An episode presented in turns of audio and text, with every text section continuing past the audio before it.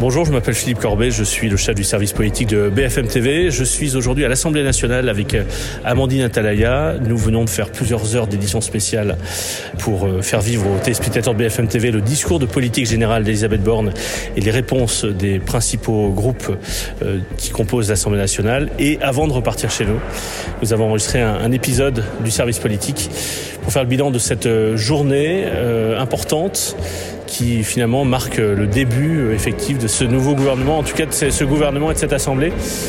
Nous sommes le 6 juillet 2022 et nous enregistrons donc cet épisode avec Amandine. Il est près de 20 heures.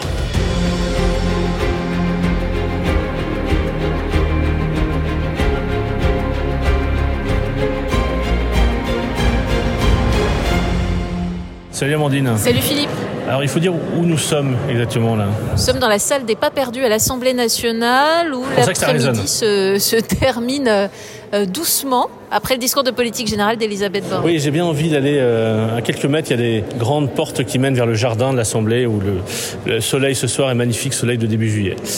Donc, discours de politique générale d'Elisabeth Borne. Qu'est-ce qui restera de ce discours dans trois mois, trois ans 30 ans? Je dis ça parce que elle a fait allusion à Edith Cresson, qui était la, seule femme à avoir prononcé un discours politique générale en, 1991. Et nous avions d'ailleurs tout à l'heure en direct Edith Cresson euh, et nous évoquions ce jour de, 1991. Qu'est-ce qui restera de ce discours d'Elisabeth Borne? Je crois déjà qu'il restera que c'était pas raté. C'est important parce que je veux pas euh, euh, minorer voilà le la force ou le rôle d'Elisabeth Borne, mais beaucoup avaient des doutes sur sa capacité à tenir un tel discours. Donc ça n'était pas une mauvaise prestation. Euh, elle a affirmé euh, une autorité, une personnalité, ça c'est pour la forme. Sur le fond, bah, je crois qu'on retiendra un mot, c'est compromis. Euh, c'est qu'Elisabeth Borne a répété tout le long qu'elle était capable de tendre la main, qu'elle y était prête. on n'a pas appris grand-chose, enfin on n'a même à peu près rien appris de plus sur le, le, projet d'Emmanuel Macron. Il y a eu deux annonces, disons, la nationalisation d'EDF et que l'allocation adulte handicapé euh, serait bien euh, réformée. Donc ça, c'était des précisions d'Elisabeth Borne. Pour le reste, c'était vraiment une, une volonté euh, de montrer que la méthode serait celle du dialogue, mais les oppositions derrière ont été tellement dures dans l'ensemble, dans leur réaction, qu'on ne sait toujours pas si ça va hum, fonctionner ou pas. Je veux dire dans les réponses après, ouais. Euh, moi, je suis monté euh, dans les tribunes de, de, l'Assemblée, affluence des grands jours, hein, dans les tribunes de presse. Euh, et d'abord, ce qui m'a frappé, c'était pas Elisabeth Borne, c'était le groupe RN. C'est-à-dire 89 députés RN, tous rassemblés pour la première fois dans l'hémicycle. C'était assez frappant parce que visuellement, on voyait oui, vous voyez visuellement ce qu'on décrit depuis plusieurs semaines, c'est-à-dire cette, euh, cette entrée en masse de députés à l'Assemblée nationale, cette euh, performance électorale de Marine Le Pen aux législatives, et qui était la, continuation de ce qu'elle a réussi aussi à faire à la présidentielle.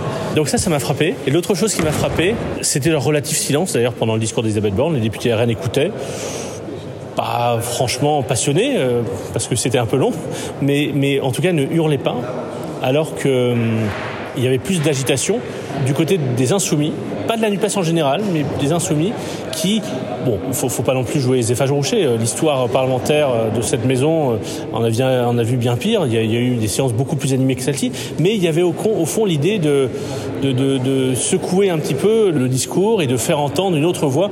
Et on, on savait que les insoumis allaient, allaient voilà, faire entendre une autre ton.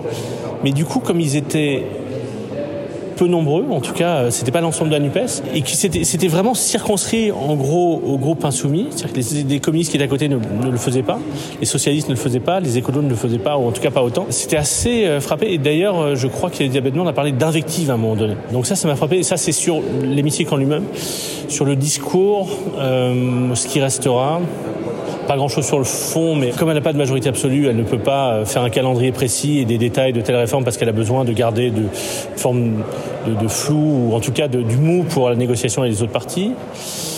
Euh, Peut-être cette référence personnelle à la fin, quand elle évoque euh, l'histoire de son père, donc euh, immigré, arrivé en France, venu d'Europe de l'Est, qui se bat pour la France alors qu'il n'est pas encore français, qui est interné dans un camp, et j'ai trouvé que cette, cette, formule, la formule qu'elle a utilisée, qui, qui, a dit après euh, Elisabeth Borne que son père n'est jamais vraiment revenu des camps. Et, et sans rentrer dans le détail, ce qu'elle veut dire, c'est que son père est devenu français après la guerre, mais a choisi de mettre fin à ses jours, alors que Elisabeth Borne était adolescente. marquée, traumatisée par l'expérience de la Seconde Guerre mondiale. On ne s'était jamais remis. Et, elle a évoqué ce qui s'est passé pour elle à ce moment-là, c'est-à-dire qu'elle elle a été pupille de la nation et donc la République lui a permis de faire des études. Et, au, fond, ce qu'elle disait, c'est je, rends à la République ce qu'elle m'a donné. Et elle inscrivait ça dans un combat plus large pour le droit des femmes, euh, puisqu'elle a évoqué dans le discours les premières députées à l'Assemblée nationale. Je crois que c'était dans la chambre du Front populaire, je crois, si je ne me trompe pas. Elle a évoqué Simone Veil, elle a évoqué Edith Cresson. Et à ce moment-là, comme les socialistes n'applaudissaient pas et ne se levaient pas à l'évocation d'Edith Cresson, elle semblait se tourner vers eux en soulignant un petit peu son interrogation. Je pense qu'elle avait préparé cet effet. Et un air d'agacement je pense qu'elle l'anticipait, mais où elle, soulignait au fond euh, ce qu'était, euh, selon ce qu'elle penser du Parti socialiste, c'est un parti qui n'est même pas capable d'applaudir quand il est évoqué le fait que, ce parti a porté pour la première fois au pouvoir à Matignon une femme en 1991 euh, par la voix d'Edith Cresson. Et ce moment-là, au fond, où elle mettait, où elle pointait l'évolution politique de la gauche, elle qui dit venir de la gauche, qui a été dans les cabinets socialistes, qui lorsqu'Edith Cresson était première ministre, était conseillère au ministère de l'Éducation nationale. Voilà, ce, moment-là, je pense, va, rester parce que c'était un, voilà, c'était un moment euh, historique. Euh, la présidente de l'Assemblée nationale qui euh, passe la parole à la Première ministre et après la Première ministre, euh, le premier euh, groupe euh, représenté par une femme, la deuxième, deuxième groupe représenté par une femme, troisième groupe représenté par une femme, Aurore Berger, Marine Le Pen, Mathilde Panot. Voilà, cinq femmes qui montent à la tribune de l'Assemblée pour un jour important de la vie politique française. C'est pas souvent arrivé. Oui, exactement. Et à propos de ce que tu disais, le, début là, de ton intervention sur l'ambiance dans l'hémicycle, après on a eu des discussions avec un, un député communiste et lui nous disait qu'il avait un ressenti très différent sur le terrain. Enfin, qu'il avait non seulement reçu beaucoup de messages aujourd'hui disant que les cris, les invectives, euh, ça n'avait aucun sens et qu'en fait ça dégradait leur image.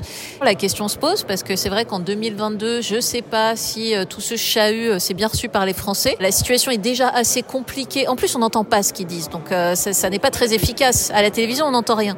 Et il nous disait, en tant que communiste, qu'il avait une approche plus constructive et qu'il avait le sentiment sur le terrain euh, que les électeurs, après avoir été très anti-Macron, aujourd'hui, puisqu'il y avait cette situation de fait, voulaient que ça marche. Et c'est ce que montrent aussi les, les sondages. Euh, je crois qu'il y a 66% des Français qui veulent des, des compromis euh, et qui disent parlez-vous. Et d'ailleurs, Elisabeth Borne a repris ce mot. Elle a dit aujourd'hui le temps n'est pas à se compter, mais à se parler. Et pour l'instant, ils n'arrivent pas à se parler. Euh, C'est-à-dire que, alors bien sûr, on était dans le jeu des postures. Aujourd'hui, il fallait que les oppositions s'affirment.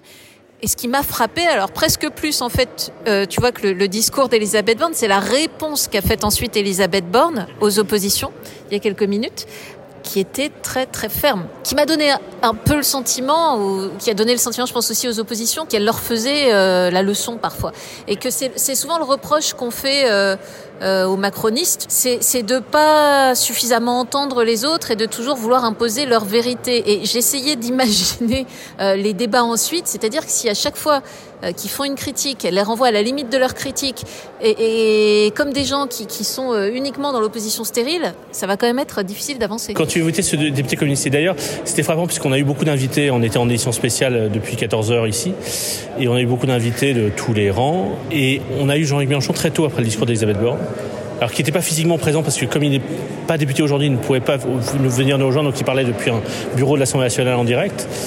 Et il était, euh, au fond, ce qui le frappait, ce qu'il voulait souligner, c'était l'illégitimité d'Elisabeth Borne, qui refuse le vote de confiance, euh, dont la présence ne tient qu'à euh, au choix de l'annulation du président de la République. Et donc, or, depuis 30 ans, effectivement, c'est-à-dire depuis Edouard Balladur en 1993, tous les Premier ministre ont demandé un vote de confiance après le discours politique général. Bon. Et quelques, une heure plus tard ou une heure et demie plus tard, François Ruffin, qui est député apparenté à la FI, NUPES, député de la Somme, est venu et au gros, puisqu'on parle de la même chose, du discours d'Elisabeth Borne, parlait de, de, tout à fait autre chose. Parlait de la vie des Français, parlait du quotidien, parlait de ce qu'on met sur la table du petit déjeuner. Et en, détail, il, parlait même de telle ou telle marque ou tel ou tel type de, de brioche que les gens, les Français veulent acheter ou ils ne peuvent pas acheter parce que c'est trop cher.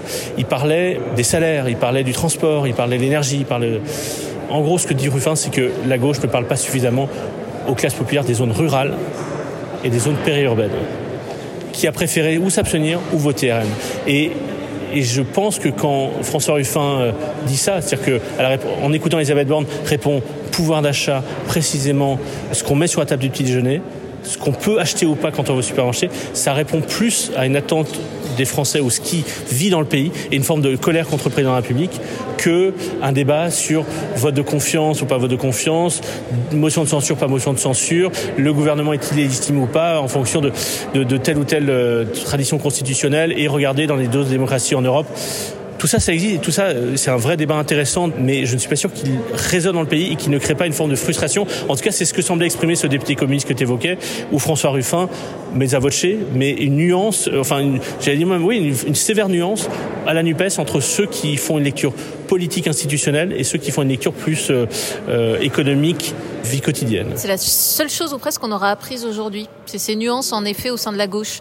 Parce que pour le reste, ce qu'a dit Marine Le Pen, c'était absolument pas surprenant. Pour le coup, elle a une stratégie qui est cohérente et qui est claire. Elle avait dit pas de chahut, elle avait dit euh, on est constructif, euh, elle s'y tient. Euh, bon, bah voilà, ça ne bouge plus. Et ses troupes suivent comme un seul homme. Donc c'est beaucoup plus facile pour Marine Le Pen aussi que pour Jean-Luc Mélenchon, qui est à la tête d'une alliance qui a été quand même créée euh, pour gagner des élections, mais où on voit bien qu'ils ne sont pas d'accord sur de nombreux points. Et d'ailleurs, ça aussi, Elisabeth Borne l'a pointé de façon assez politique, le nucléaire, et c'est très bien qu'ils sont divisés, la nationalisation d'EDF aussi. Donc elle en joue de ces, de ces divisions de la gauche. Et du côté de la droite, bon, c'était assez attendu aussi ce qu'a dit euh, Olivier Marlex. Euh, on sera constructif dans la mesure du raisonnable. Donc, il semble que maintenant on soit euh, à un point un peu figé. Enfin, moi, ça me donne le sentiment qu'on stagne un peu, et c'est normal parce que le, le texte pouvoir d'achat, il n'arrive pas à l'Assemblée nationale avant le 18 juillet. Et c'est là que ça va commencer. Et il sera temps, je pense, parce que euh, je, crois que les Français vont finir par être très lassés entre la répartition des postes à l'Assemblée nationale, le remaniement, les complexités sur Elisabeth Borne est-elle illégitime ou pas illégitime selon la gauche. Euh, c'est vrai qu'à un moment donné, il faut qu'on rentre dans le dur parce que là, ça n'en finit plus cette période euh, politicienne. Oui, non, c'est c'est c'est ça qui est qui est qui est frappant. Euh, je parlais avec euh, parce que les nouveaux députés aussi euh, de tous les bords, enfin qu'ils soient euh, de l'opposition, de la majorité, découvrent, enfin ceux qui arrivent ici à l'Assemblée découvrent le fonctionnement. Ils trouvent le travail en commission a commencé cette semaine et j'ai discuté avec euh, deux députés, un Renaissance et un Insoumis, là, euh, ces dernières heures à l'Assemblée, que je connais, qui rentrent pour la première fois au Palais Bourbon comme députés, et qui tous les deux ont été frappés de la qualité d'écoute et de discussion au sein des premiers débats dans les commissions. Ils sont dans deux commissions différentes. Ils sont diamétralement opposés sur plein de sujets. Mais néanmoins, ils trouvaient qu'en commission, sans, chercher, sans utiliser le mot compromis, puisque le député insoumis dont je parle ne cherchait pas des compromis, mais néanmoins il y avait un travail d'écoute et un travail sérieux en commission et, qui était en décalage avec ce que l'un et l'autre disaient, ce qu'on a vu cet après-midi. Et, peut-être que c'est là que ça va se passer. En fait, en commission, c'est même probablement là que ça va se passer. Et tant mieux d'ailleurs, parce qu'il faut, va falloir que tous ces gens se parlent en commission et qu'ils trouvent sur des amendements ou sur des points de convergence à défaut d'avoir des majorités euh, ou des unanimités, mais au moins des possibilités de, quand on va rentrer dans le détail, de, qu'ils échangent au moins leur point de vue sans que euh, sans qu'on assiste au spectacle qu'on a vu cet après-midi. Même si j'aurais temporé une chose, parce que j'ai entendu beaucoup de macronistes dire oh mon Dieu, les insoumis, ça fasse se comporter, etc. Quand on aime l'histoire parlementaire, Georges Clémenceau, qui est une grande figure de cette maison, euh, lançait parfois des invectives et souvent des invectives à, l'Assemblée nationale. Les grandes figures de l'Assemblée nationale n'étaient pas toujours euh, discrets, muets lorsque. Non, mais c'est vrai, ça fait parmi les, les, plus belles phrases aussi dans les livres d'histoire aujourd'hui. Euh... Donc franchement, il faut, il faut pas, il faut pas jouer les, les vierges effarouchées. Euh, c'est pas chahuter une première ministre euh, lorsqu'elle fait son discours politique général. Ce n'est pas porter atteinte euh, à la démocratie ou je ne sais quoi c'est un choix politique de le faire, ils le font, ils l'assument, et au fond, tout le monde s'y attendait. En tout cas, la première ministre n'a pas semblé être surprise euh, d'être. Bah, d'autant qu'à l'inverse, on a vu le Rassemblement national se comporter bien différemment euh, auparavant. Donc là aussi, c'est pas que le changement soit suspect, mais enfin, du jour au lendemain, il est un peu caricatural. Qu'ils ne disent plus un mot, qu'ils soient tous sages, qu'ils sourient. Alors que, euh, d'ailleurs, dans les couloirs, ils s'en privent pas, ils sont très très durs. Donc... Mais tu, tu, tu sais, c'est enfin, ça que j'aurais dû dire, qui m'a frappé quand je suis arrivé dans l'hémicycle. En fait, LR, euh, pardon, le RN siège aujourd'hui, ou autrefois siégeait l'UMP puis LR. Enfin, puisque du coup, le LR est un peu plus vers le centre. C'est ce qui va être difficile pour les LR, c'est qu'elle prend la place quasiment de l'opposition LR, que ce soit sur le fond et sur la forme. Et eux, ils vont devenir quoi? D'autant qu'avant même la, la, le discours de politique générale, on avait un député LR qui est venu nous parler, euh, qui est un jeune député, Monsieur Vincent Day, député du Rhône, euh, qui, par exemple, sur la proposition, l'une des propositions principales du groupe LR sur le pouvoir d'achat, c'est-à-dire le, le carburant à 50, je présume son propos, mais il ne disait pas comme ça, mais en gros, il disait que c'est n'importe quoi que ça, ça n'est pas possible en termes de finances publiques et que ça n'est pas crédible et ça ne sert pas euh, LR de faire une proposition qui, selon lui, semble-t-il, euh, c'est pas le mot qu'il a utilisé, mais semblait euh, excessive ou caricaturale. Bon, C'était très intéressant. Et un mot sur l'arrivée d'Elisabeth Borne. T'en as pensé quoi de la mise en scène avec tous les ministres? Alors, donc, pour ceux qui n'ont pas vu l'image, Elisabeth Borne a quitté Matignon avec entourée de Gérald Darmanin, dont on sait que les rapports sont très compliqués puisque. Ah, ça mériterait un autre podcast. Oui, puisque d'ailleurs, je crois qu'on fera des épisodes sur les rapports Darmanin-Borne, puisque ça va être l'un des sujets des prochains mois, voire des prochaines années. Il y avait aussi euh, Olivier Véran, Franck Olivier Véran porte-parole du gouvernement, Franck Gresser, ministre des Relations avec le Parlement, Hervé Berville qui est ministre de la Mer, Marlène Schiappa qui est secrétaire d'État à l'économie sociale et solidaire qui dépend de Matignon, il y avait euh, je ne sais plus qui d'autre, j'ai peut-être oublié quelqu'un. Et donc il y a ce mot, puisqu'elle donc elle marchait, ça fait 950 mètres entre Matignon et l'Assemblée. Tout ça était en direct sur BFM TV. Euh, tout ça avait été évidemment conçu dans une opération de communication. Et il y a un moment, elle répond brièvement à une question sur le thème comment vous sentez? Elle dit qu'elle est sereine et déterminée, je crois, ou quelque chose comme ça. Et après, alors que les micros sont un peu éloignés, mais néanmoins pas suffisamment éloignés pour, ne pas capter le bout de conversation, elle dit à je ne sais plus quel ministre qu'au fond, qu'elle est un peu fatiguée de répondre à des questions à la con. C'était aussi, au fond, le côté un peu cassant ou un peu euh, tranchant euh, qu'on a pu voir dans la réponse à l'Assemblée nationale tout à. Exactement. Qu'on a quand même bien cerné aujourd'hui la personnalité d'Elisabeth Borne. Il y a de la poigne et ça va pas, ça va pas rigoler. Oui, mais c'est-à-dire que ceux qui l'imaginaient en petites choses, mon Dieu, va-t-elle, va-t-elle te dire son discours de politique générale Mais évidemment, elle n'était pas présidente de la RATP, elle était préfète de région. Oui, non, ça, je crois qu'ils se demandaient sur l'ennui, si ça allait pas être mortellement ennuyeux. Qu'elle soit autoritaire, je crois que personne n'en doute. Elle a une personnalité, elle s'est affirmée, elle s'est dirigée, elle est première ministre. On se poserait jamais la question pour un homme, en fait. Donc le débat sur mon Dieu, va-t-elle tenir son discours de politique générale? Bah oui, elle n'est pas moins moins incapable que, que pas mal d'hommes qui sont passés avant elle à ce poste-là. Quoi. Certains avaient réussi leur discours, certains avaient complètement raté d'ailleurs. Bah, Celui-ci, il était dans la moyenne. Bah, plus, à mon avis, euh, ouais, t'as, t'as dit tout à l'heure pas raté, je crois, c'est ça? Ouais, non, mais on peut, je peux même dire plutôt réussi. Oui, c'est ça, je veux dire la même chose. Quoi qu'on pense d'ailleurs sur le fond, mais en tout cas comme exercice politique, plutôt réussi. Bon, eh ben, on a encore un direct à faire. Merci Amandine. Bonne soirée, Philippe.